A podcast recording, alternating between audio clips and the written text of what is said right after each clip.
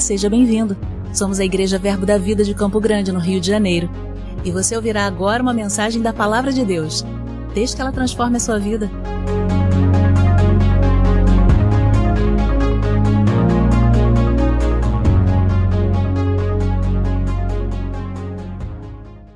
Aleluia! Você está aqui, meu irmão? Glória a Deus. Esse mês nós vamos falar sobre algumas coisas importantes. E eu queria que você abrisse a sua Bíblia comigo, lá no Evangelho de Marcos, no capítulo 1. Nós vamos ler somente o versículo 14. Nós vamos chegar em um bom lugar essa noite, amém?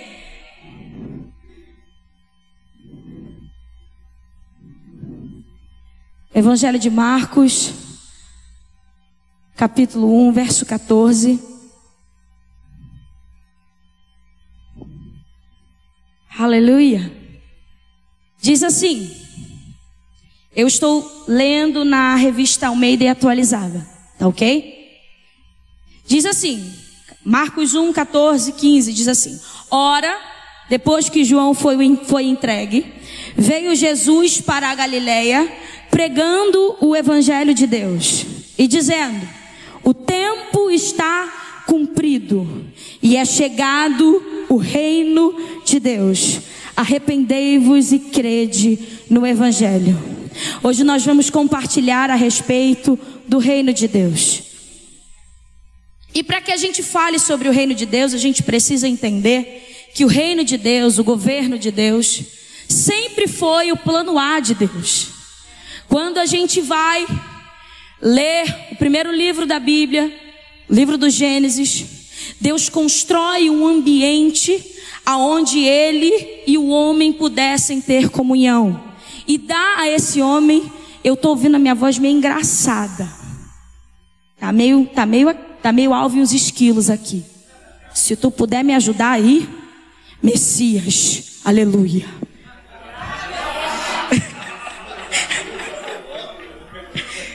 É bom ter o Messias no som, pastor que agora a gente chama o Messias e ele vem. Oh, aleluia!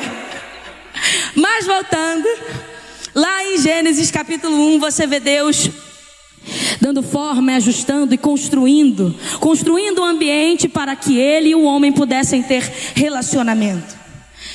E a primeira missão que Deus dá ao homem, em Gênesis 1, 26, se não me falhar a memória, é que ele tenha governo sobre todas as coisas. Então, a primeira missão que Deus entrega ao homem é o governo. A capacidade de governar sobre aquele ambiente e a partir daquele ambiente expandir o governo. É para isso que Deus criou o homem. Bill Johnson vai dizer assim: criados à imagem de Deus para a intimidade a fim de que o governo pudesse ser expresso por intermédio do amor. É com essa revelação que temos de aprender. O que que o Bill Johnson está fazendo, está tá escrevendo aqui? Ele está parafraseando aquilo que nós estamos falando sobre Gênesis 1:26. Deus cria um lugar uma jurisdição, um ambiente aonde ele possa manifestar a sua natureza ao homem. Porque a Bíblia vai dizer que eu e você fomos criados à imagem e semelhança de Deus. Então, o homem é o reflexo de quem Deus é. E se Deus governa, o homem também governa. É por isso que o salmista vai dizer que os céus são os céus do Senhor, mas a terra ele deu aos filhos dos homens. Então, o que está acontecendo? Deus entrega ao homem a sua missão de governar, de governar sobre, primeiramente, sobre aquela jurisdição na qual ele havia criado. Deus constrói, edifica um jardim no Éden. Então Deus estabelece para o homem um padrão de qualidade e uma maneira de governo para que o homem pudesse expandir sobre toda aquela região aquilo que ele vivia com Deus no Éden. Mas a gente sabe que essa história não teve um final tão feliz. Só que, como eu disse, Deus não tem plano B. Deus sempre esteve e tudo por mais que para nós, aos nossos olhos naturais, pareça estar confuso, tudo nunca saiu daquilo que Deus havia planejado. Deus não olhou para o homem quando caiu e falou: e agora? Quem poderá me defender? Não.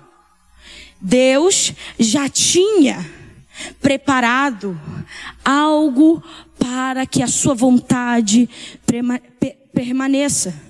E aí a gente vai ver isso em Jesus.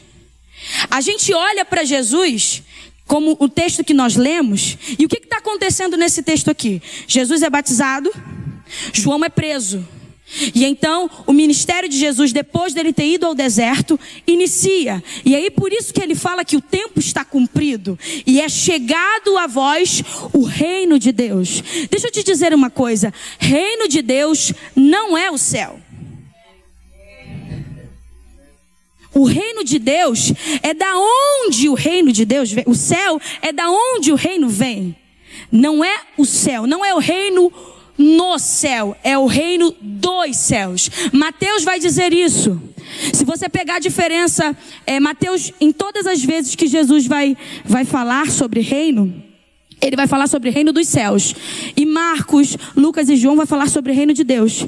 Isso é porque Mateus tinha uma, uma vertente diretamente para os judeus. E os judeus, ele tinha muito cuidado em falar o nome de Deus. Tanto que todo escriba, ao escrever o nome de Deus, parava, fazia purificação para voltar a escrever o nome de Deus. Então é por isso que ele fala reino dos céus. Então, o reino de Deus não é o céu. Você e eu não, não estamos é, num ambiente celestial, nós estamos no reino de Deus. Vocês conseguem entender? Hoje eu estou tentando ser bem pedagógica, vai dar tudo certo. Eu vou conseguir. Você vai me ajudar. Aleluia. Então, o reino de Deus, não, o reino dos céus, o reino Ih, gente, confundi. Peraí, voltar. O reino de Deus não é o céu. Assim como a igreja também não é o reino de Deus. A igreja é o agente do reino de Deus. Mas isso é assunto para outro dia. Então a gente precisa entender isso: que o reino de Deus é o governo de Deus. A gente pode trazer uma, uma explicação mais, mais simples e mais clara. É como a gente dissesse que é o reinado de Deus.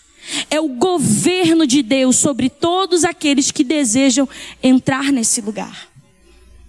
Então, qual é a mensagem central de Jesus? A mensagem central de Jesus é dizer que o reino de Deus é chegado aos homens.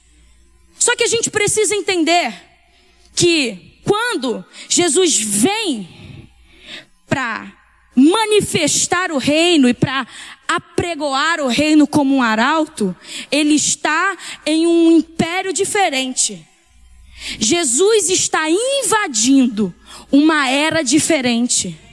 Entenda que reino e império não são lugares, são eras, são tempos o reino de Deus com a vinda de Jesus, porque essa é a mensagem de Jesus. Com a vinda de Jesus, invade a era presente, invade o tempo presente. E quem era o governante do tempo presente? O diabo. Ele vai dizer que ele é o príncipe deste século. A palavra século significa tempo, era. Então, Cristo vem como um invasor. Para quê?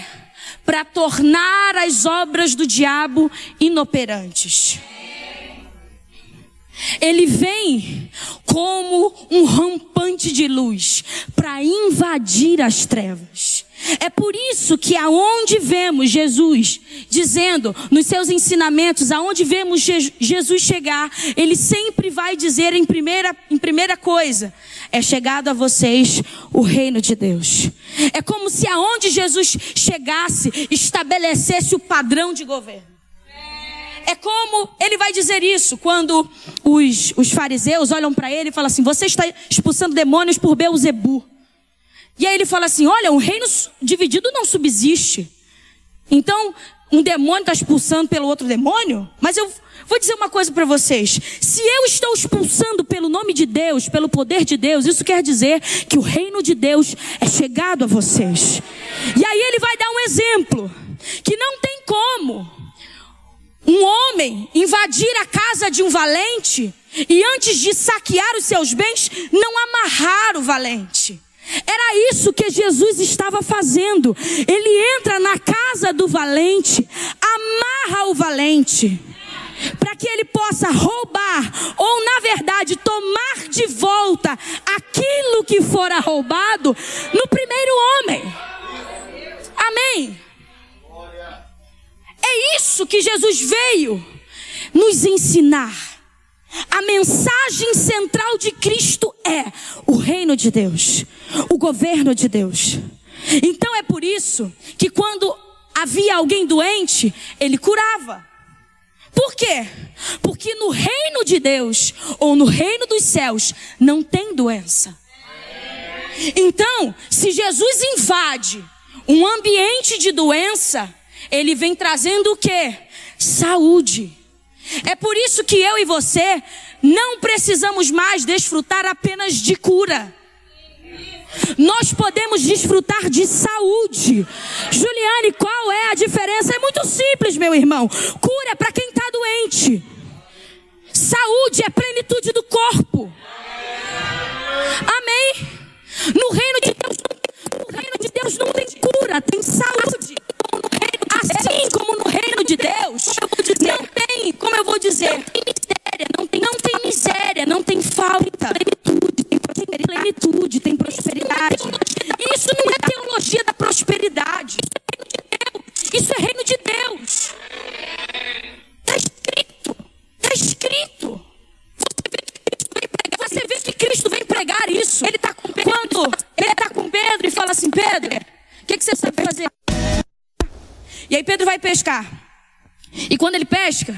Ele tira moedas da boca do peixe. E aí Pedro olha as moedas e aí Deus fala assim: O que, que, tá, que, que tá aí? Ele, a imagem de César. Ele então dá a César o que é de César. Irmãos, Deus trouxe para nós um tempo novo. Podemos viver aqui e agora, no mundo dominado pelo príncipe da potestade do ar, porque o mundo, essa presente era, está controlada pelo diabo. Mas nós somos os invasores. Sabe? O reino de Deus, e eu vou parafrasear para que você entenda bem, é como um vírus. Aonde ele chega, ele vai tomar alguém. E quem é tocado por alguém vai ser infectado por isso. E se é um vírus que possamos passar, que a gente passe esse. Por que, que você está dizendo isso? Quer ver outro exemplo? Aquela mulher com fluxo de sangue. Jesus está pregando, uma multidão aperta ele. E aí ela, ela propõe no seu coração: se eu tocar na rola do manto. Tem toda uma explicação teológica para isso, mas eu não vou me ater a isso, ok? Se eu tocar na orla do manto dele, eu vou ser curado. O certo, o coerente, aquela mulher era proibida, proibida, proibida de estar no meio de homens. Ela era considerada impura, assim como o leproso. As mulheres, quando entravam no período menstrual, elas tinham que estar afastadas das suas famílias, porque isso mostrava impureza. E segundo a crença judaica, quem tocasse numa mulher dessa se tornava impuro. Quem tocasse num leproso se tornava impuro. Só que com Jesus a coisa acontece diferente. Quem toca nele se torna puro. Por quê? É chegado a voz o reino de Deus. Cristo vem trazendo a sua jurisdição e começa a armar a sua tenda. É como se ele entra num terreno que parecia ter dono e começa a construir uma casa. E o dono do terreno, o suposto dono, na verdade, foi um invasor, entrou sem pedir licença. O suposto dono do terreno está vendo construir a casa, fazer e fala: o que, que esse cara está fazendo? É o que Jesus estava fazendo. É o que Jesus estava promovendo, é o que Jesus estava manifestando. Vamos voltar aqui. Ó, oh, vocês estão entendendo, né? Vai dar, ó, oh, vai ficar bom. Isso aqui vai ficar bom. Eu estudei muito, irmãos. Vamos embora. Então, a missão central de Jesus era o reino. E aí, aonde Jesus passava, ele pregava sobre o reino. Mas não eram apenas palavras como os grandes fariseus faziam. Porque palavras o povo já estava acostumado a ouvir. Eles iam para a sinagoga ouvir a Torá, os profetas. Não, Jesus não estava apenas falando, mas aquilo que ele dizia era espírito e vida. Aonde ele estava, alguma coisa tinha que acontecer, porque ele trazia consigo o seu governo. Amém? E aí, uh, precisamos entender uma coisa interessante. O reino de Deus, ele é agora. Isso está lá em Hebreus capítulo 6, versículo 4 e 5. Vamos ler. Juliane, por que, que você está sendo tão pedagógica? Para que você nunca mais olhe para a sua vida e ache que quando o diabo coloca as patas sujas, ele tem jurisdição sobre você. Para que toda vez que você for ao seu trabalho e ver alguém vivendo uma vida de caos, você, como um agente do reino, possa trazer mudança para aquele lugar. Então é necessário o autor aos Hebreus vai dizer em é, Hebreus, acho capítulo 2, versículo 1, importa que nos apeguemos com mais firmeza às verdades ouvidas, para que delas a gente não se desvie. Então a gente precisa construir um alicerce forte, para que você entenda quem você é, aonde você está e qual é a sua missão. Amém? O reino de Deus, como eu disse, ele é agora. E aí, olha o que o autor Hebreus vai falar. Porque é impossível, eu estou lendo a partir do versículo 4, Hebreus capítulo 6, verso 4. Porque é impossível que os que uma vez foram iluminados e provaram do dom celestial e se fizeram participantes do Espírito Santo e provaram a boa palavra de Deus e os poderes do mundo vindouro e depois caíram, sejam outra vez renovados para arrependimento. Esse é um outro contexto, mas o que, eu estou querendo dizer? Que o reino de Deus é agora. O que, que o autor aos Hebreus está falando? Que nós, que aqueles que provaram de tudo isso, inclusive dos poderes do mundo vindouro, porque o reino de Deus é agora, mas ele também vai vir. Ele é hoje para quem receber, mas ele também virá. E aí nós vemos isso, o reino vindouro, em Apocalipse capítulo 20, versículo 4. Você vai ver quando Jesus vem para estabelecer na plenitude o seu reino. E então nós vamos viver o reino milenar. Isso já é assunto para escatologia. Mas o reino de Deus é agora para quem o recebe, mas também virá em sua plenitude. E também o reino de Deus, além de ser agora, vindouro, é eterno. Apocalipse 22, versículo 5. Diz assim: E ali, você só marca aí depois, e eu vou lendo. E ali não haverá mais noite, e não necessitarão de luz, de lâmpada, nem de luz do sol, porque o Senhor, Deus os iluminará e reinarão pelos séculos dos séculos. Depois que Jesus vier e instaurar na plenitude o seu reino, derrotar de uma vez por todas Satanás, Deus agora, assim como no princípio, desce e vem reinar entre os homens, e viveremos o reino de Deus eternamente.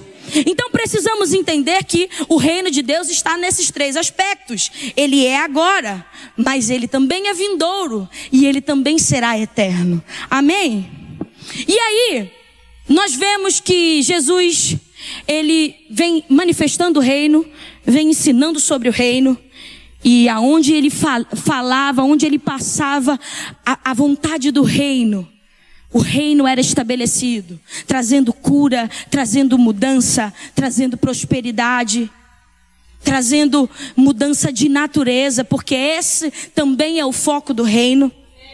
E aí, lá em Mateus capítulo 6, versículo 30, 33, Jesus está ensinando como, se, como é a legislação do reino. Mateus capítulo 5 e 6, Jesus vem ensinando sobre as bem-aventuranças. Jesus vem trazendo uma nova lei. Por que uma nova lei? Porque ele já, como Deus, como Deus sendo encarnado, como filho perfeito, como santo de Deus, ele cumpriu toda a lei. Então, quando ele cumpre toda a lei, ele tem autoridade para constituir uma nova lei. E ele mesmo se torna sumo sacerdote dessa lei. E aí ele vem explicando. E sabe uma coisa interessante? Se você ler esses dois capítulos, você vai perceber que agora as leis não se baseiam naquilo que fazem, mas se baseiam na intenção do coração. Porque os fariseus da época se apegavam aos feitos. Então o homem não podia colher ovos no sábado. E se os ovos fossem para comer, podia, mas se os ovos fossem para trabalho, não podia. Mas não é ovo? Pois é. Não podia varrer a sujeira. Eu que tenho toque de limpeza, já ia ser limada dessa lei. Não podia fazer inúmeras coisas, mas eles não estavam preocupados com o ser. Eles estavam preocupados com o externar, com o exterior.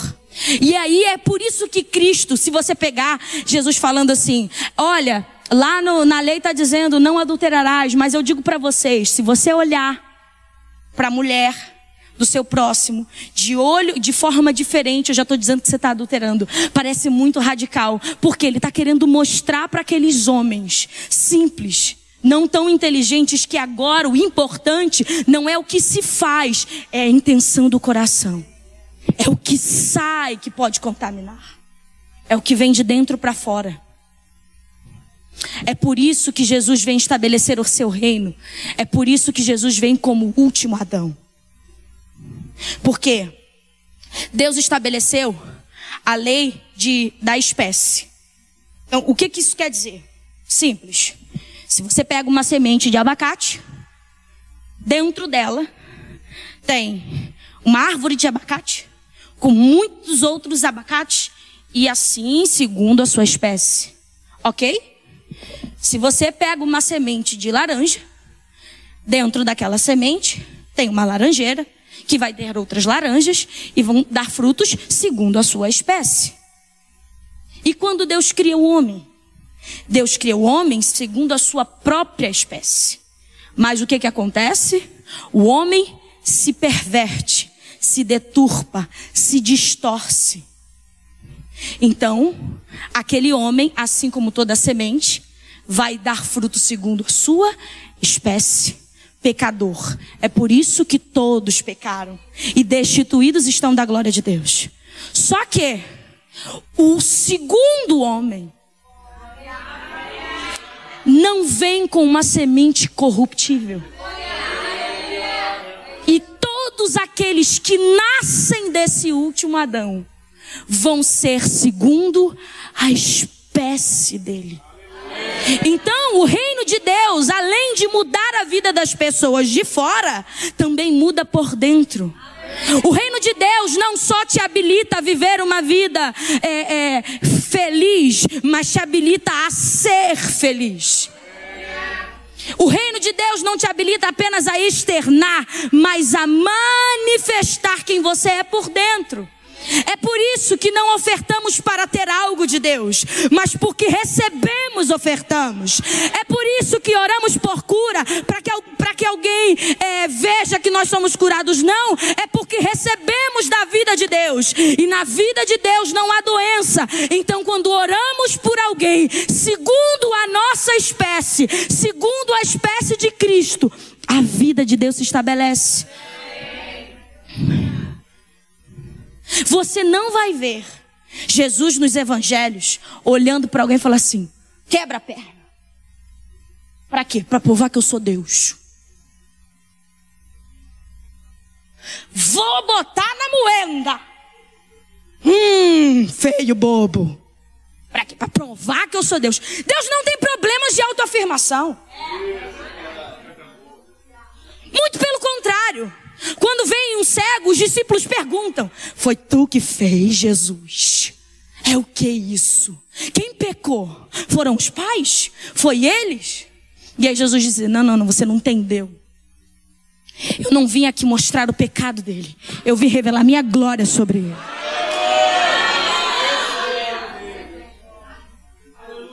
Ah, então por que, que a gente fica doente? Porque a gente pode ser negligente com o corpo. Ok? Porque a gente está na terra e ainda estamos num corpo corruptível. Então estamos suscetíveis no corpo. Mas até no corpo.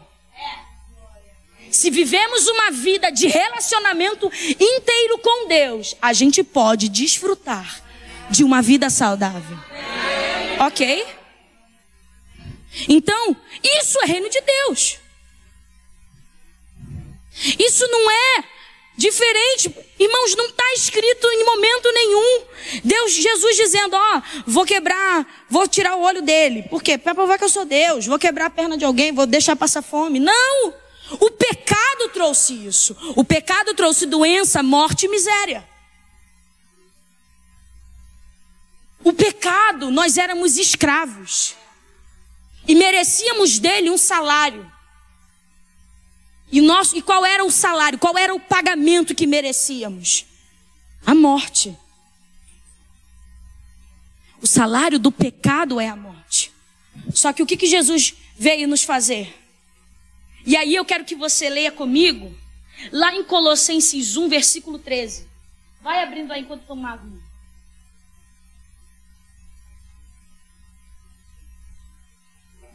Você está sendo abençoado essa noite? Glória a Deus. Colossenses capítulo 1, versículo 13.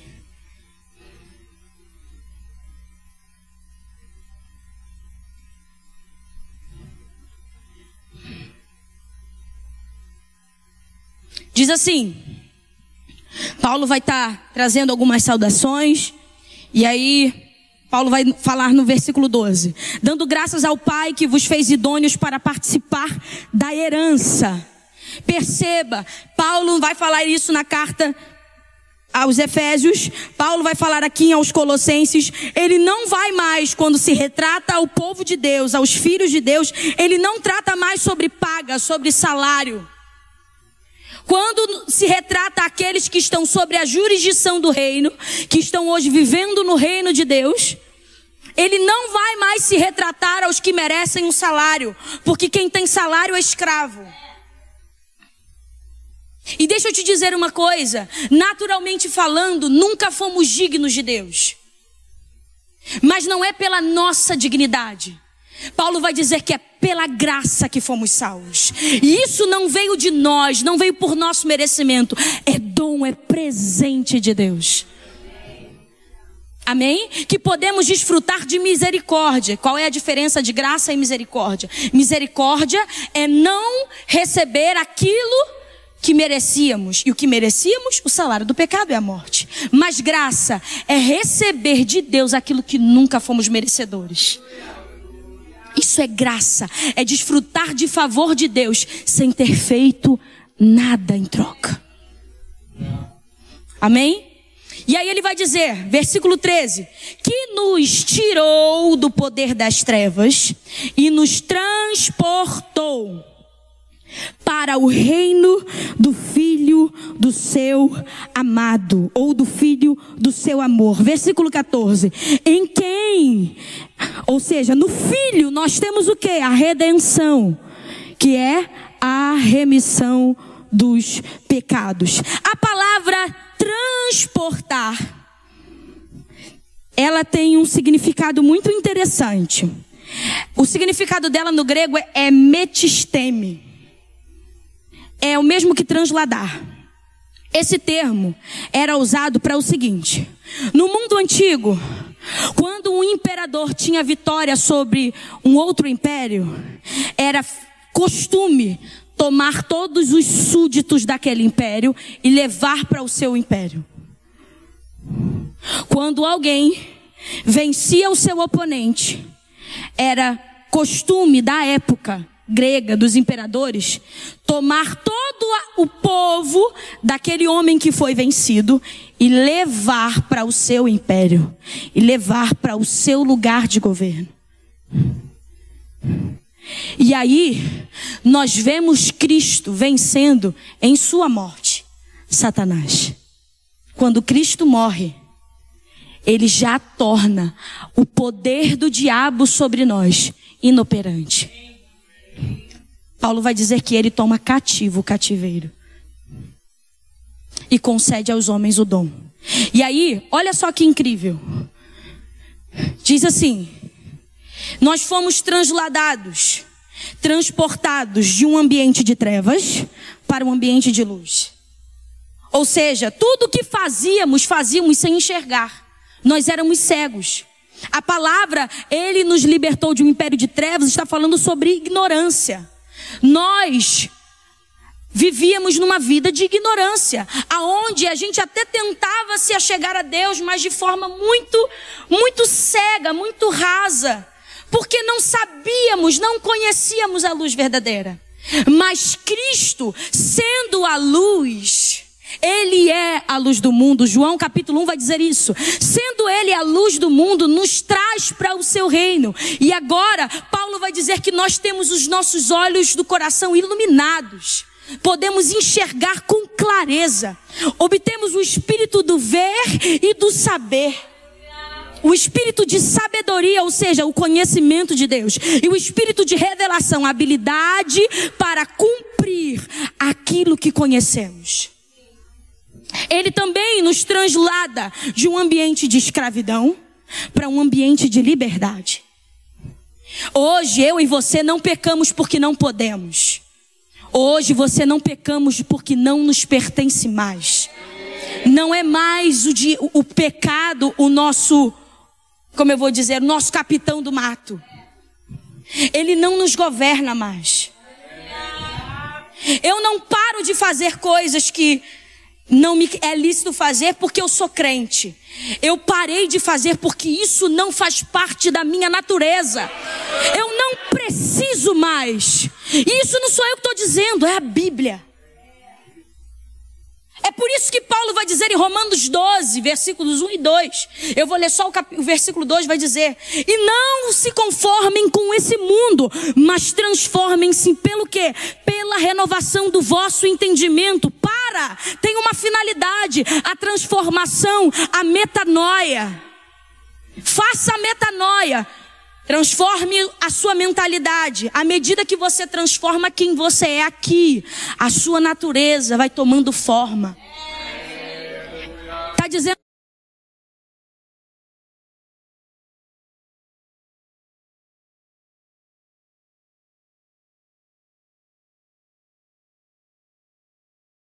É a mesma coisa da lagarta para borboleta.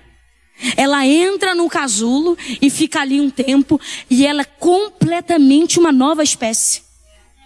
É isso que Cristo veio fazer conosco. É por isso que no versículo 1 ele fala: entrega seu corpo. Porque agora vocês são um novo tipo de gente. Vocês não são mais escravos, vocês não são mais cegos, vocês não são mais miseráveis, pobres, cegos e nus. Sem Jesus, de fato, somos isso. Mas com Ele, querido, Cristo não é pobre, cego e nu. Não, Ele veio nos trazer de volta para o lugar aonde nunca devíamos ter saído. Hoje fomos transportados, fomos libertos de um império de trevas e fomos levados, fomos transladados para um reino. Aleluia. Você está comigo? E aí ele vai continuar. Hoje o relógio, olha, relógio. Messias, estou brincando.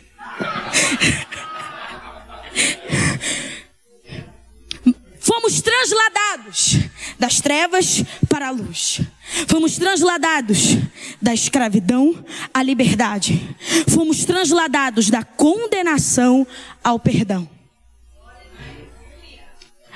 Paulo vai dizer que o escrito de dívida, que era por condenação sobre nós, foi encravado na cruz do Calvário.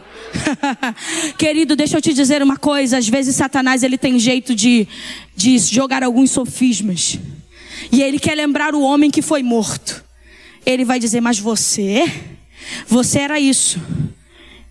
Pega o papel do escrito e fala para ele assim: tá pago, meu amigo. E sabe o que é o mais legal? Que não fui eu que paguei porque eu não tinha dinheiro. Foi ele que pagou para mim. Oh, aleluia! Vez que vier uma palavra de condenação sobre a sua vida, mostrando quem você era. Diga para ele, de fato, é quem eu era, porque isso não me pertence mais. Hoje eu sou um novo tipo de gente. Eu não vim mais de Adão, aquele homem caído. Hoje eu nasci de Cristo. Eu estou crucificado com Ele. Não vive mais eu, mas é Cristo que vive em mim. E essa vida que agora eu vivo, eu vivo pela fé no Filho de Deus. Fomos transladados da condenação ao perdão. E por último, fomos transladados do poder de Satanás ao poder de Deus. Agora, não é mais o diabo que nos governa. Paulo vai dizer que nós éramos filhos da ira, merecedores da ira de Deus. Só que Deus é tão incrível em seu plano. Como eu disse, ele nunca teve plano B. Lá em Efésios capítulo 1, no decorrer dos, dos, textos, ele vai dizer que antes que Deus dissesse haja luz, já havia um cordeiro imolado no céu. A redenção já estava preparada. E tudo aconteceu para que se cumprisse conforme Deus desejou que fosse cumprido. Nós hoje podemos desfrutar dessa vida Romanos capítulo 4. Aleluia. Me ajuda tempo. Aleluia. Mas eu tô, ó, a top. Romanos capítulo 4, versículo 17. Desculpa, Romanos capítulo 5, perdão. Olha o que Paulo vai dizer. O livro de Romanos fala muito sobre a redenção. Então, eu, eu quero estimular você a ler toda essa carta. É muito incrível. Assim como a carta aos Efésios fala sobre a vida, natureza e vocação da igreja. E a gente vai entrar nesse tópico esse mês, hein? Spoiler. Vamos lá.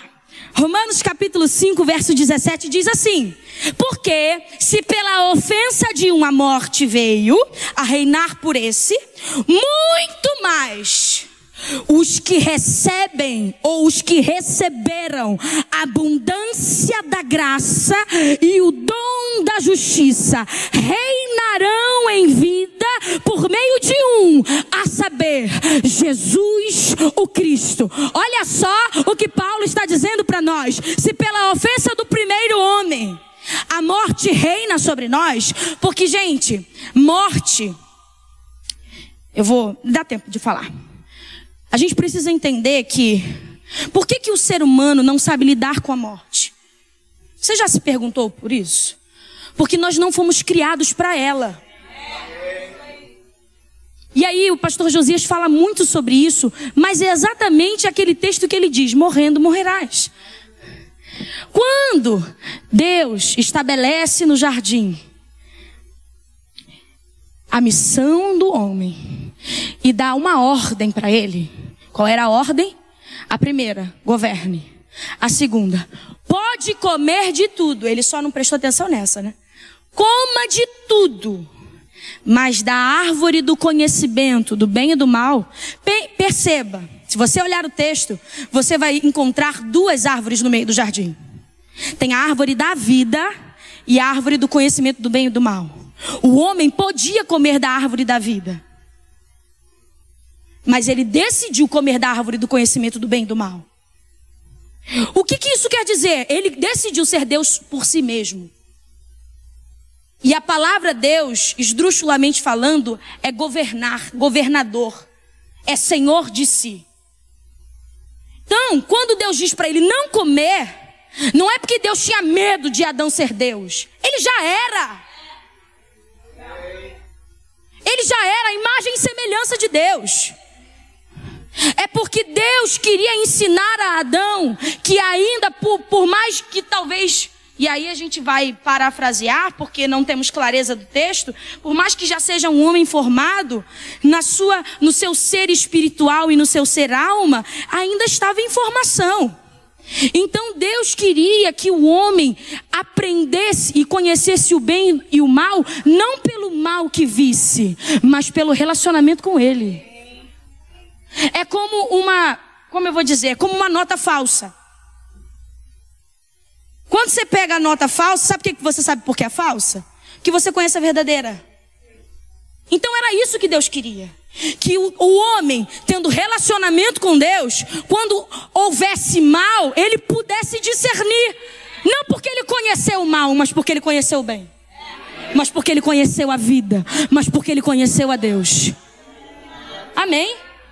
E aí, ele fala assim: porque se você comer, certamente morrerás. Essa palavra no hebraico é uma repetição. É morrendo, morrerás. E aí o que, que Deus está falando? Deus não é.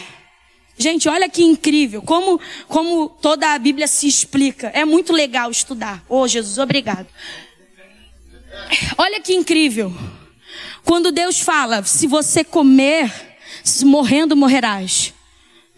Lembra que o homem veio de Deus? Por que, que você está dizendo isso? Vamos continuar. Quando Deus cria as plantas e os animais, Ele não dá ordem para a planta e nem para os animais, Ele dá ordem para a terra. Terra, produzam suas plantas, árvores, flores e animais. Quando Deus cria os animais marítimos, Ele dá ordem para o mar. Mar, produzam seus animais marítimos e plantinhas marítimas e tudo que tem lá no mar, bonito de se ver. Marcela se amarra. Só que quando Deus cria o homem, ele não dá ordem para o mar, nem para a terra. Ele dá ordem a si mesmo. Façamos o homem. Amém? Então, assim como o peixe precisa da água para viver, a terra, a, a, planta da terra, o homem precisa de Deus. Porque Deus é a origem do homem. Amém? Então, olha só. Olha o caminho de coelho que eu dei para te explicar isso. Morrendo morrerás. Adão, se você decide conhecer o mal sem mim, você se separa de mim, morrendo. Se você se separa de mim, você se separa de você, morrerás. Morte espiritual causa tempo de validade para o corpo. Então, o que significa morte? total separação de Deus. É por isso que quando alguém volta para o Senhor, ele não está morto, porque nunca mais separados de Deus. Paulo vai dizer: quem nos separará do amor de Deus? Será a fome, a doença? Será o amanhã? Será o porvir? Não, não, não, não, não. Nada pode nos separar do amor de Deus. Uma vez conectados com Ele, para sempre conectados com Ele. Aleluia. E é isso que Paulo está dizendo: se pela morte de um, se pela ofensa de um, se pelo pecado de um, a morte reinou, muito mais. Se na primeira, se no primeiro homem, por conta da ofensa, a morte reinou, muito mais aqueles que recebem abundância. Gente, Deus é extravagante. Você não vê os que recebem um quarto da graça, dois quintos da justiça. Não, os que receberam abundância eu penso que Deus é uma mãe dona de casa mineira. Que sempre tem um torresminho, um feijão tropeiro, um arroz, um porquinho, tem um franguinho também. E se tu pedir, ela faz uma farofa de banana absurda. Deus é abundante, Deus trabalha com mesa farta, Deus não dá migalha para ninguém. Se pela ofensa de um, a morte reina vocês estão rindo porque vocês querem comer. Oh, Jesus, aquele pão de queijo. Esse final de semana eu comi pão de queijo caseiro, irmãos. Sem inveja, hein? Vamos lá. Se pela ofensa de um a morte reina, muito mais daqueles que recebem a abundância da graça e o dom da justiça. A palavra justiça é de diacaizone. Não me pergunte o que é. É um picolé? Não sei.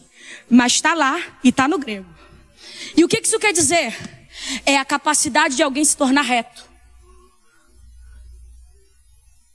Então, se pela ofensa do primeiro homem, a morte governa sobre nós, muito mais aqueles que recebem a abundância da graça. E o que é a graça? Favor imerecido. E o que? E o presente, e o dom, e a dádiva de se tornar inocente. E aí ele vai dizer: os que recebem a abundância da graça e o dom da justiça, de serem feitos justos, de se tornarem retos diante de Deus. Hoje Deus olha para você e vê o sangue de Jesus escorrido. Hoje Deus olha para você e vê a imagem do seu filho. Hoje Deus olha para você e fala assim: Esse é o meu filho amado em quem eu tenho prazer. Por quê? Porque hoje você, a Bíblia, Efésios capítulo 1, versículo 16, nós, vai dizer que nós estamos aonde? Assentados com Cristo nas regiões celestiais. Nós estamos escondidos lá em Cristo. Assim Assim como Deus, em toda a eternidade passada, tinha um segredo, e esse segredo se revela. O nome desse segredo é Jesus Cristo. Nesses últimos dias, Cristo também tem um segredo e revela ao mundo, e o nome desse segredo é a igreja. Mas isso é assunto para outro dia. Reinarão. Reinarão. Irmãos, não é viverão mais ou menos por aí. Não, você não está entendendo, meu amigo. Não é. Quem sabe possam viver. Não, não é isso que ele está dizendo. Paulo está dizendo que aqueles que recebem a abundância de graça e o dom da justiça reinarão, não no céu, não no mar, em vida Através de quem? Por meio de um, a saber, Jesus Cristo. E aí, para a gente encerrar, mexer de música sobe. Aleluia. Messias, me ajuda. Bota, bota só um pouquinho aqui no, no meu, meu coisinho. Obrigado. E aí, Êxodo capítulo 19, Deus chama o povo de Israel e fala assim: Olha, se vocês ouvirem as minhas instruções, vocês serão meu povo sacerdotal, vocês serão a minha nação eleita, vocês serão meu povo escolhido. Mas o que, que o povo de Israel faz? Rejeita. João capítulo 1, versículo 11, ele veio para o que era seu e os seus não receberam.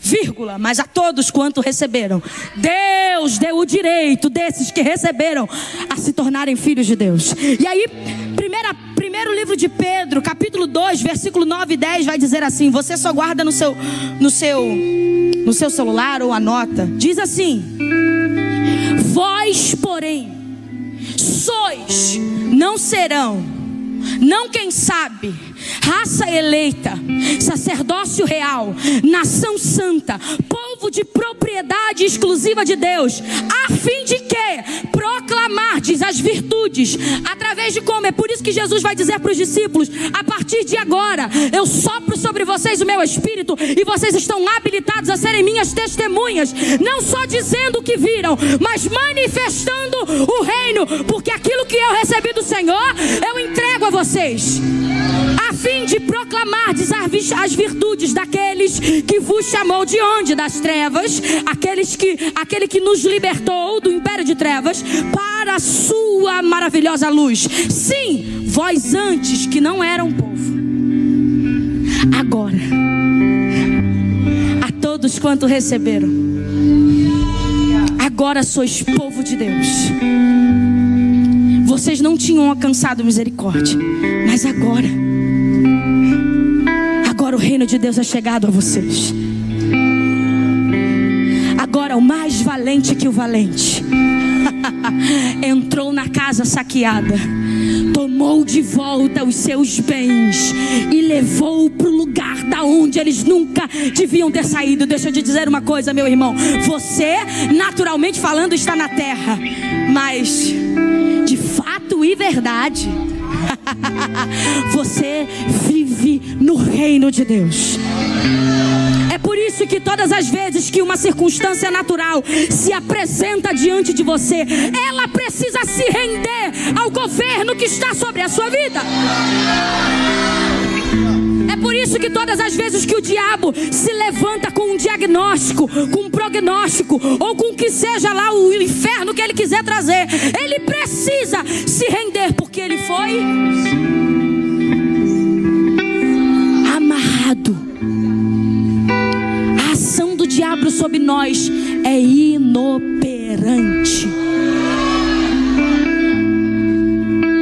Ele não pode mais me dominar. Algo. Enquanto eu estudava, Satanás lançava sofismas e dizia: Você vai falar sobre isso? Aí eu, lendo, ah, diabo, sai daqui, para. Eu já sei quem eu sou. Não há mais condenação. E se você chegou aqui sem saber a quem pertencia, eu quero te dizer que ainda tem lugar na casa. Porque, como eu disse, às vezes Deus parece uma mãe mineira. Tem fartura para você. Você não precisa mais viver de cabeça baixa, oprimido, pobre, cego e nu, sem saber aonde vai. Não, não, não. Levanta essa cabeça, porque agora o seu rei, o seu Senhor, ele mora lá em cima. Ele é rei de reis. Ele é quem governa sobre você. Então nada do que se apresenta para nós como circunstância, como problema ou como como desafio pode se manter de pé, porque tudo precisa se render ao reino de Deus.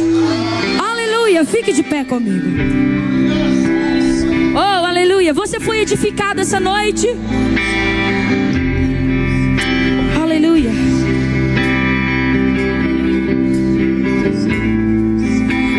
Está mais no império de trevas, meu irmão. O reino de Deus é chegado a você. Deus desceu, morreu por nós e nos tomou para si. A todos quanto receberam, deu-lhes o direito de serem feitos filhos de Deus. Juliane, como eu acesso isso? Fé. Eu preciso o quê? Crer. Ora, sem fé é impossível agradar a Deus, porque importa que aquele que deseja se aproximar precisa crer que Ele existe e que é galardoador. Eu preciso crer. Fecha seus olhos comigo.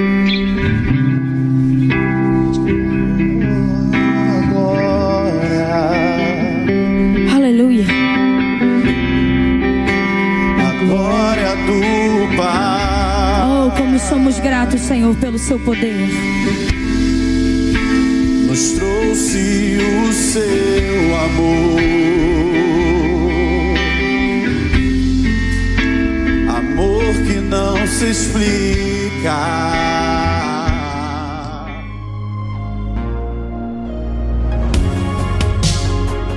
Ouça outras ministrações em nosso site verbodavida.com barra Campo Grande RJ. Nos acompanhe também em nossas redes sociais, Facebook, Instagram e YouTube.